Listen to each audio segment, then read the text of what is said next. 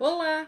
Se você chegou até aqui, você provavelmente caiu de encantos pela série N with an E e já sabe que eu me chamo Marina. Estamos juntos há um bom tempo. Obrigada pela companhia.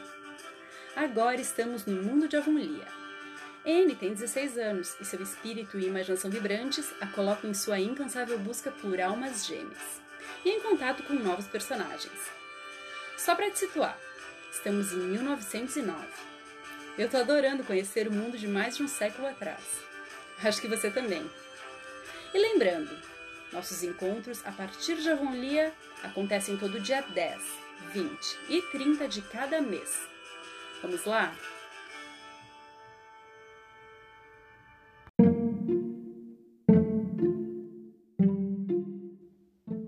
N de Avonlea, capítulo 13 Um passeio dourado. No caminho para Orchard Slope, Anne encontrou Diana dirigindo-se para Green Gables, justo onde a antiga ponte de troncos coberta de musgo cruzava o riacho mais abaixo da floresta assombrada. Elas se sentaram à margem da bolha de dríade, onde minúsculas folhas de samambaia se desenrolavam como fadinhas com cachinhos verdes, despertando de uma soneca. Estava indo na sua casa convidá-la para minha festa de aniversário no sábado, disse Anne. Seu aniversário? Mas seu aniversário foi em março. Não foi minha culpa, respondeu Anne rindo. Se meus pais tivessem me consultado, isso não teria acontecido. Eu teria escolhido nascer na primavera, é claro. Deve ser delicioso vir ao mundo com as flores de maio e as violetas. Eu sentiria sempre que era irmã adotiva delas. Mas, como não nasci, a segunda melhor coisa é celebrar meu aniversário na primavera. Priscila está chegando no sábado e Jane estará em casa. Nós quatro iremos ao bosque e passaremos um dia dourado conhecendo a primavera. Nenhuma de nós a conhece de verdade ainda, mas lá a encontraremos melhor do que em qualquer outro lugar. De qualquer maneira, quero explorar todos aqueles campos e locais solitários. Tenho a convicção de que há ali uma variedade de belíssimos recantos que jamais foram realmente vistos até agora, ainda que tenham sido notados. Faremos amizade com o vento, o céu e o sol e traremos a primavera em nossos corações para casa. Parece tremendamente magnífico, comentou Diana, com certa desconfiança secreta sobre as palavras mágicas de Anne. Mas não vai estar muito úmido em alguns lugares ainda? Ah, nós calçaremos galochas. Foi a concessão de Anne para as praticidades. E eu gostaria de que você viesse cedo no sábado pela manhã para me ajudar a preparar o almoço. Vou fazer as iguarias mais deliciosas. Pratos que combinem com a primavera, sabe? Tortinhas cobertas com geleia, biscoitos champanhe, biscoito com gotas de chocolate, cobertos de glacê rosa e amarelo e pão de ló. E temos que fazer sanduíches também, apesar de não serem muito poéticos. O sábado provou ser o dia perfeito para um piquenique um dia ensolarado de céu azul, com um cálida brisa e um vento brincalhão que soprava pela campina e o pomar. Sobre cada planalto e campo iluminado pelo sol estendia-se uma delicada vastidão verde, salpicada de flores como uma noite estrelada. O Sr. Harrison, que estava capinando na parte de trás de sua fazenda e sentindo mesmo em seu sóbrio e maduro espírito um pouco da magia da primavera, viu quatro meninas carregando cestas saltitando no limite de suas terras, por um caminho guarnecido por um frondoso bosque de bétulas e pinheiros. O eco de suas risadas e vozes alegres chegaram até ele. É tão fácil ser feliz em um dia como este, não é mesmo? Dizia Anne, no melhor estilo de sua filosofia aneística. Vamos tentar fazer de hoje um verdadeiro dia de ouro, meninas. Um dia do qual sempre poderemos nos lembrar com deleite. Viemos em busca de beleza e nos recusamos a ver outra coisa. Vá-se embora, preocupação enfadonha. Jane, você está pensando em algo que deu errado na escola ontem. Como você sabe? perguntou Jane, impressionada. Ah, conheço essa expressão. Já a senti diversas vezes no meu próprio rosto. Mas tire isso da cabeça, querida. O problema ainda estará lá na segunda-feira. Ou, se não estiver, melhor ainda. Ah, meninas, meninas, vejam aquele tapete de violetas. Aquilo é algo para ir para a galeria dos quadros da memória. Quando eu tiver 80 anos, se estiver viva até lá, vou fechar os olhos e enxergar essas violetas exatamente como as vejo agora. É o primeiro presente maravilhoso que esse dia nos deu. Se um beijo pudesse ser visto, creio que seria parecido com uma violeta, disse Priscila. Os olhos de Jane se acenderam. Fico tão feliz por você ter expressado esse pensamento, Priscila, ao invés de ter apenas pensado e guardado para você. Este mundo seria um lugar tão mais interessante, ainda que seja muito interessante de qualquer modo, se as pessoas expressassem seus verdadeiros pensamentos. Seria extremamente difícil conter algumas pessoas, citou Jane com sabedoria. Suponho que sim, mas a culpa seria delas por pensar em coisas maldosas. De qualquer forma, podemos expressar todas as nossas ideias hoje, porque nós teremos somente belos pensamentos. Todas podem dizer exatamente o que lhes vem à mente. Isso é uma conversa. Eis aqui uma pequena trilha que nunca vi antes. Vamos explorá-la. A trilha era sinuosa, tão estreita que as meninas caminharam em fila indiana, e mesmo assim os galhos dos pinheiros roçavam no rosto delas. Sob os pinheiros havia veludadas almofadas de musgos, e mais adiante, onde as árvores eram menores e mais escassas, o solo apresentava uma grande variação de plantas verdes. Que quantidade de orelhas de elefante! exclamou Diana. Vou colher um bocado, são tão lindas. Como é possível que essas plantas tão graciosas e aveludadas tenham um nome tão horrível? Questionou Priscila. Porque a pessoa que as nomeou primeiro tinha muito pouca ou nenhuma imaginação, respondeu Anne. Oh, meninas, vejam aquilo! Aquilo era um charco raso no centro de uma pequena clareira no bosque, onde a trilha terminava. Se estivesse mais adiantada a estação, o lugar estaria seco e repleto de uma exuberante quantidade de folhas verdes e longas. Mas no momento era um bruxuleante plácido lençol, arredondado como um pires e claro como um cristal. Um conjunto de jovens bétulas de tronco fino circundava o charco, e pequenas samambaias cresciam na margem. Que adorável! disse Jane. Vamos dançar ao redor dele como ninfas da floresta, gritou Anne, soltando a cesta e erguendo as mãos. Mas a dança não foi um sucesso, pois o terreno estava pantanoso e as galochas de Jane acabaram saindo dos pés. Você não pode ser uma ninfa dos bosques se precisa usar galochas, concluiu ela. Bem, devemos batizar esse lugar antes de ir embora, disse Anne, cedendo à incontestável lógica dos fatos. Cada uma sugere um nome, e então votaremos. Diana? Charco das Bétulas, sugeriu Diana prontamente. Lago de Cristal, sugeriu Jane. Anne, em pé atrás delas, implorou com os olhos para que Priscila não sugerisse outro nome como esses, e a jovem veio com vislumbre e alino. A escolha de Anne foi o Espelho das Fadas. Os nomes foram escritos em tiras de casca de bétula com um lápis que a professora Jane tirou de seu bolso e colocados no chapéu de Anne. Então, Priscila fechou os olhos e escolheu um. Lago de Cristal, leu Jane triunfante. Lago de Cristal se chamou, e se Anne achou que a sorte tinha feito uma brincadeira de mau gosto, ela guardou esse pensamento para si. Atravessando a vegetação rasteira, as jovens chegaram aos pastos verdes novos isolados na parte de trás das terras do Sr. Silas Sloan. Ao cruzarem o pasto, elas encontraram a entrada de uma senda que levava para dentro do bosque e decidiram explorá-la também. A expedição foi recompensada com uma sucessão de lindas surpresas. Primeiro, contornando o pasto do Sr. Sloan, havia um túnel de cerejeiras silvestres em flor. As moças penduraram os chapéus nos braços e enfeitaram os cabelos com as flores sedosas e macias. Então a senda dobrou em um ângulo reto e adentrou um bosque de abetos tão densos e escuro que elas caminharam em meio a uma penumbra semelhante ao anoitecer, sem nenhum vislumbre do céu e dos raios de sol. É aqui que vivem os malignos elfos do bosque, sussurrou Anne. Eles são endiabrados e maliciosos, mas não podem nos machucar, porque não lhes é permitido fazer maldades na primavera. Havia um deles nos espiando por trás daquele velho pinheiro retorcido. E vocês não viram um grupo deles naquele grande chapéu de cobra sarapintado que acabamos de passar? As boas fadas sempre habitam os lugares ensolarados. Queria que as fadas existissem de verdade, comentou Jane. Não seria ótimo se elas nos concedessem três desejos, ou apenas um? O que vocês pediriam, meninas, se tivessem um único desejo? Eu desejaria ser rica, bonita e inteligente. Eu queria ser alta e esguia, disse Diana. Eu pediria para ser famosa, disse Priscila. Anne pensou em seu cabelo, mas então descartou a ideia por não considerar digna.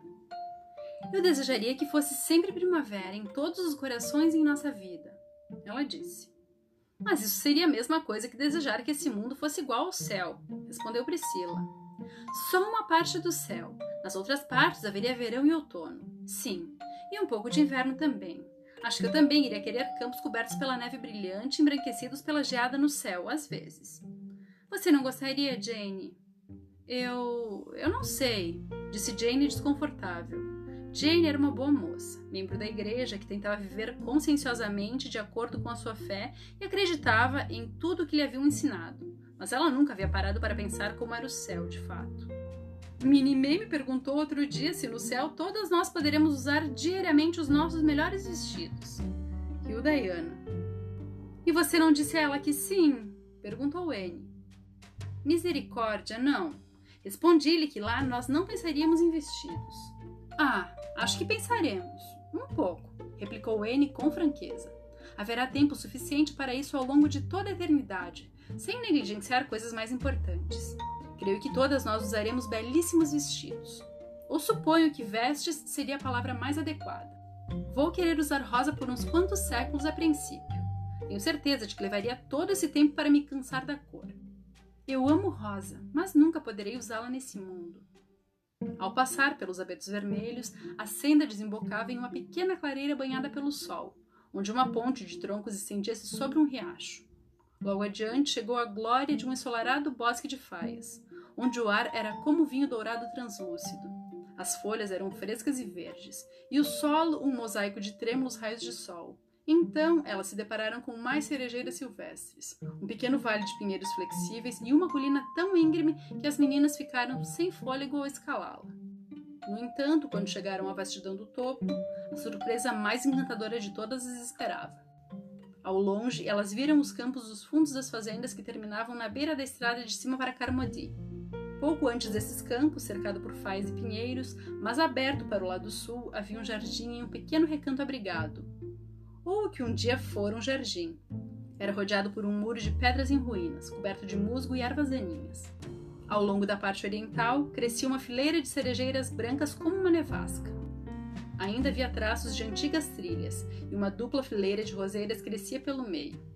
O restante do terreno era um tapete de narcisos brancos e amarelos em sua floração mais etérea e exuberante, balançando ao vento sobre o vistoso gramado verde. Ah, é perfeitamente adorável!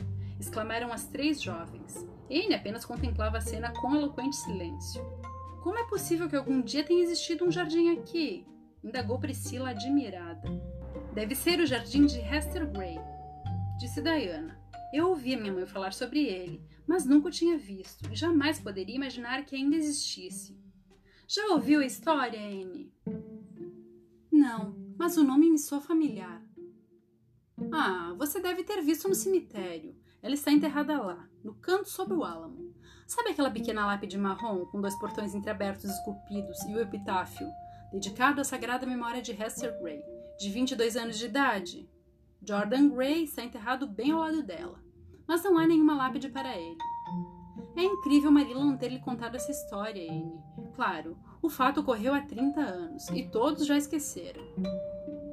Bem, se existe uma história, devemos ouvi-la, disse Anne. Vamos nos sentar aqui entre os narcisos e Diana nos contará. Ora, meninas, há centenas deles e são espalhados por toda parte. Parece que o jardim foi atapetado com uma combinação de raios da lua e do sol. Foi uma descoberta que valeu a pena. E pensar que vivia a uma milha desse lugar durante seis anos e nunca o tinha visto. Pode começar, Diana. Muito tempo atrás, começou Diana. Esta fazenda pertencia ao velho senhor David Gray. Ele não morava aqui. Ele vivia onde Silas Sloan mora agora.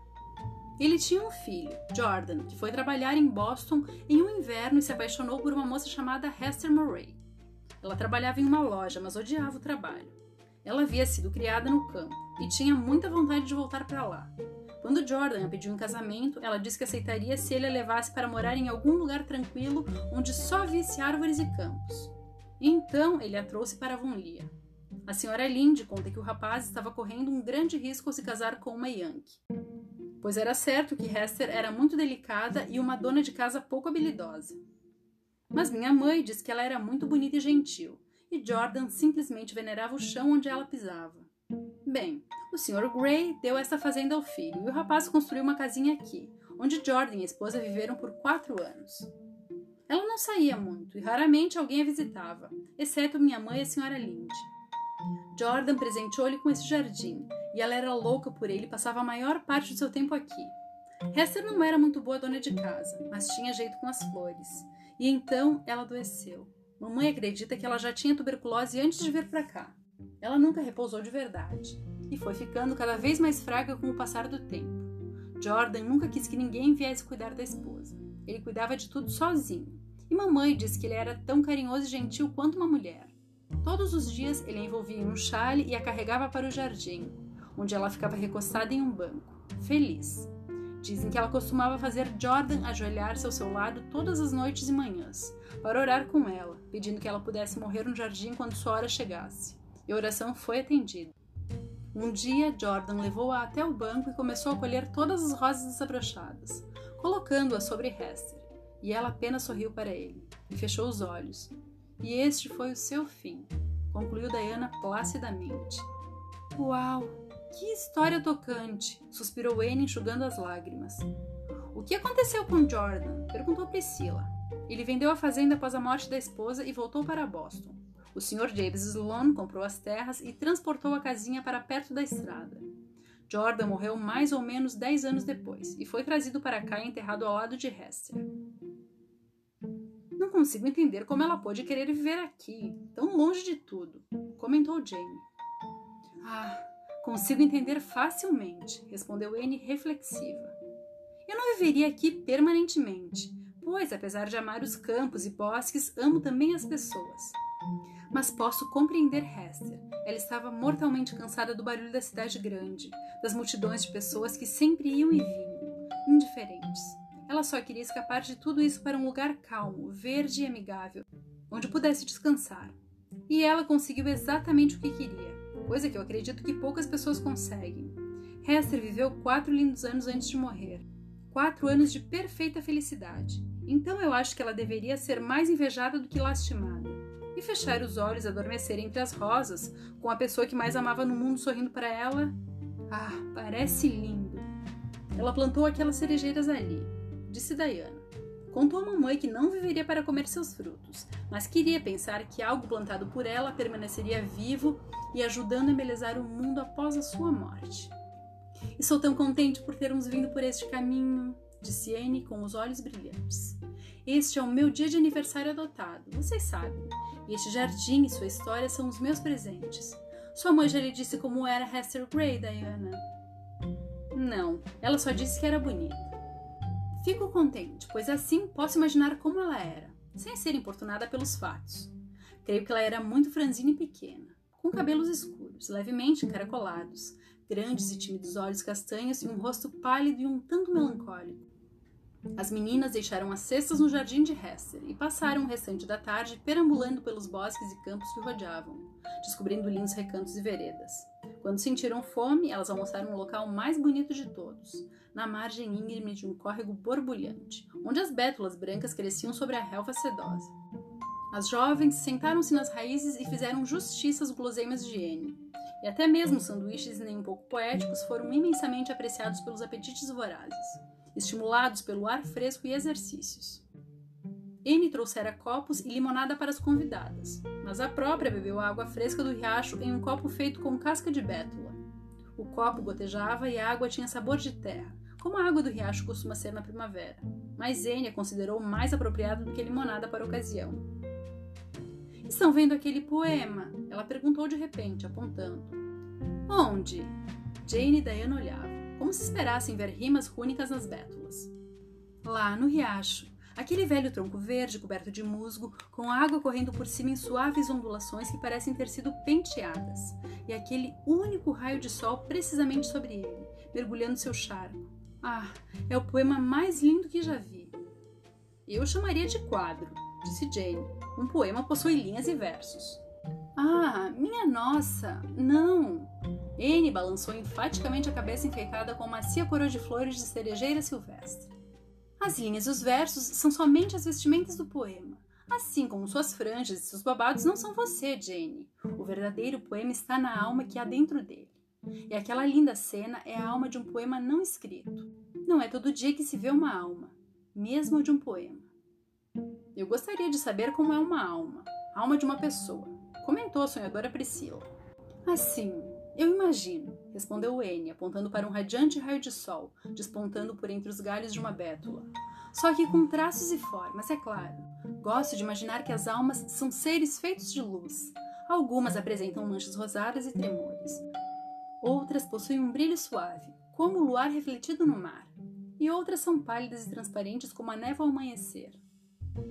Li em algum lugar que as almas são como as flores, replicou Priscila. Então a sua é como um narciso dourado e a de Diana é como uma rosa muito vermelha. A de Jane é uma flor de macieira, rosada, viçosa e doce. E a sua é uma violeta branca, com riscos roxos dentro das pétalas. Completou Priscila. Jane cochichou para Diana, que realmente não conseguia entender do que as outras duas estavam falando. Poderia ela entender? As moças voltaram para suas casas sob a luz de um sossegado crepúsculo dourado, com as cestas cheias de narcisos do jardim de Hester alguns dos quais ele levou no dia seguinte até o túmulo daquela que os havia plantado. Tordos trovadores assobiavam nos pinheiros, e sapos coachavam nos brejos. Todos os vales entre as colinas estavam orlados por uma luz de cores de topázio e esmeralda. Bem, tivemos um dia adorável, no fim das contas, disse Diana, como se fosse uma surpresa diferente do que esperava inicialmente. Foi realmente um dia dourado, disse Priscila. Eu gosto tremendamente dos bosques, disse Jane, Anne não disse nada. Ela estava olhando ao longe, em direção ao céu do acaso, pensando na pequena Hester Gray. Nos encontramos aqui no próximo capítulo. Até lá!